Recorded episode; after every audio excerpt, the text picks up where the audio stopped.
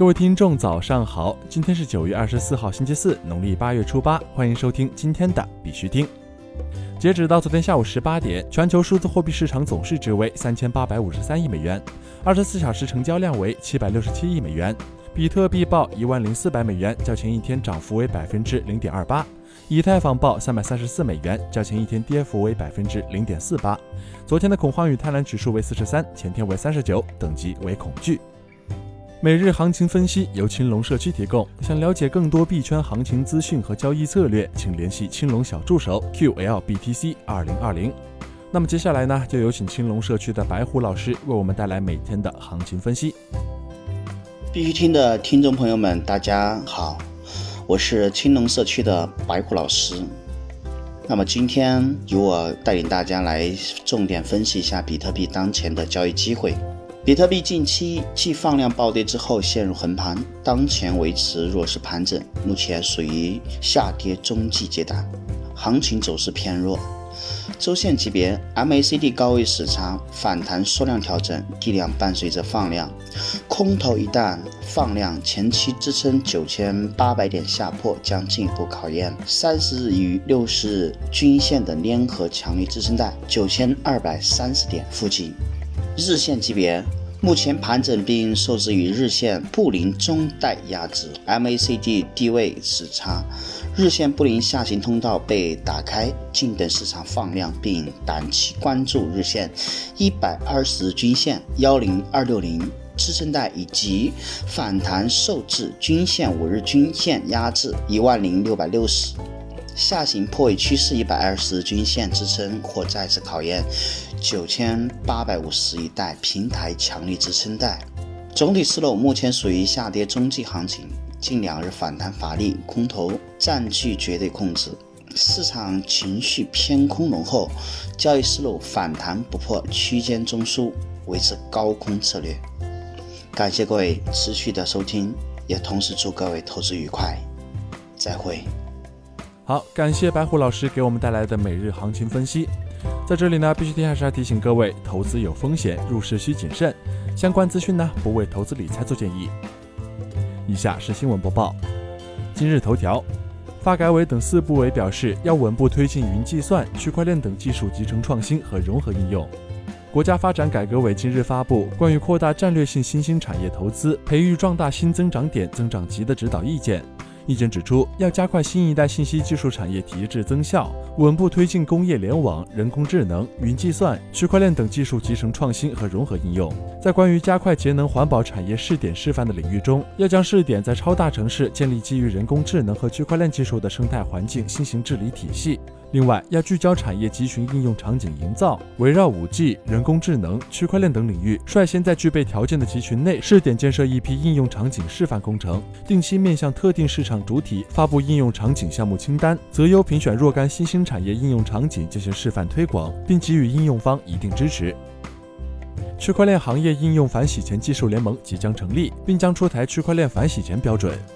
据财经消息，九月二十二号下午，区块链行业应用反洗钱标准讨论会在北京召开。会议对区块链行业应用反洗钱一般性标准的内容进行探讨交流，并最终共同达成共识，将成立区块链行业应用反洗钱技术联盟。北京律师协会互联网金融法律委员会主任黄乐平认为，区块链技术应用反洗钱一般性要求是反洗钱范围和内容的确立，以及和现行标准的融合。标准的内容应该继续深化和覆盖性更强，综合范围更广。标准的范围要按照央行或金融监管局最低标准制定。国内新闻，交通银行行长表示，货币数字化将重新定义金融生产方式和交付方式。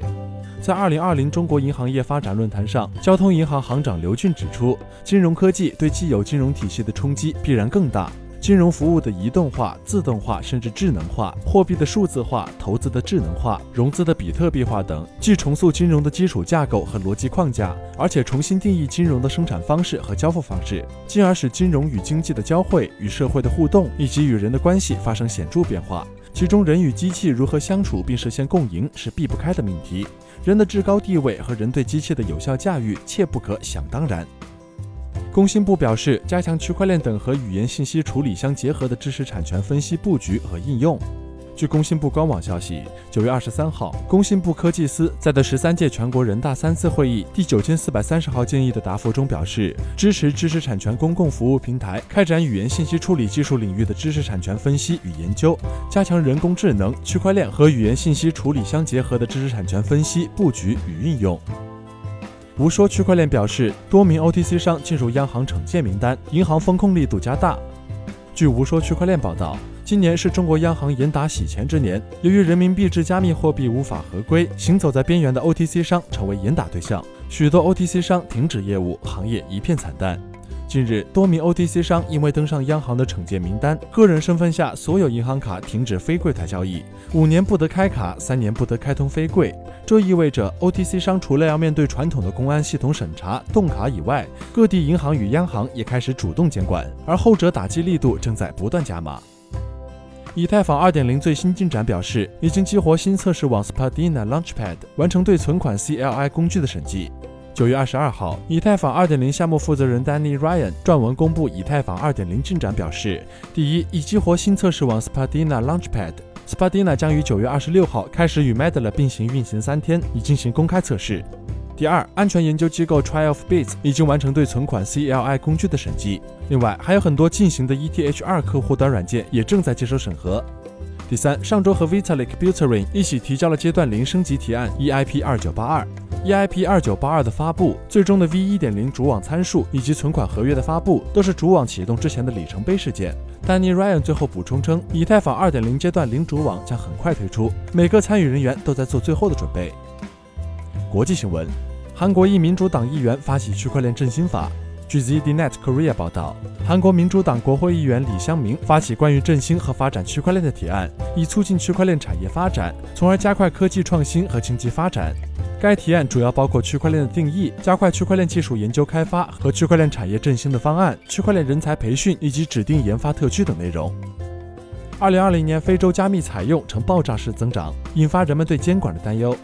据 Cointelegraph 报道，二零二零年非洲加密的采用速度加快，非洲大陆已经成为点对点交易的第二大地区，有两个非洲国家在 Chainalysis 采用指数中排名前八。然而，这种快速增长引起了非洲金融监管机构的注意，人们担忧匆忙引入严格的监管可能压制当地加密行业的创新。尼日利亚在二零二零年引领了非洲大陆的 P2P 市场增长，其每周 P2P 交易额在五百万到一千万美元之间，其次是肯尼亚和南非。P2P 交易平台 Paxful 的一位代表表示，非洲是2020年最强劲的增长地区，并指出加纳和喀麦隆等较小经济体也有显著增长。其中市交易所也报告了交易活动的激增。Luno 报告，上个月尼日利亚和南非客户的交易总额为5.49亿美元，比2020年初增长了49%。该交易所还指出，从2019年第四季度到2020年第二季度，其新客户注册增加了122%。福布斯专栏作者表示，美联储通胀新政是比特币的机遇。九月二十二号，福布斯专栏作者鲍威尔看文表示，随着投资者对美联储通胀新政越来越感到不安，比特币是最大的潜在赢家之一。仅依靠黄金来对冲投资组合时，为使黄金对整体绩效产生有意义的影响，必须进行大量分配，因此需要换掉很大一部分其他资产。这样做的前景让许多人踌躇不前，且由于金价接近历史高点，一些人担心金价的上行空间已经不大。正是通过这种视角，许多人开始将比特币的资产视为一个机遇。比特币的麻烦之处在于，它并不是所有人都认同的东西，而且还传递了很多风险。但这也意味着比特币仍有很大的运行空间，这使它具有强大的影响力。当然，也有越来越多的人相信数字版的黄金将是未来的重要组成部分。它具有不易被查封、易于转移、易于储存、始终开放的市场和隐私。加拿大央行报告表示，多数人了解比特币，但并未持有比特币。据 Cointelegraph 报道，加拿大央行近期发布的报告显示，虽然大多数加拿大人都了解基本的金融知识和比特币，但很少有人真正持有加密资产。该报告指出，加拿大居民的金融素养与加密货币的认知度呈正相关，但与所有权呈负相关。好了，今天的必须听新闻播报就到这里。更多区块链资讯呢，请关注我们的微信公众号 b i x u t i n g 下划线，也就是必须听的拼音加上一个下划线。喜欢的呢，点赞收藏，记得分享给身边的小伙伴呢。最后呢，感谢各位听众的支持，祝大家度过美好的一天，我们明天见。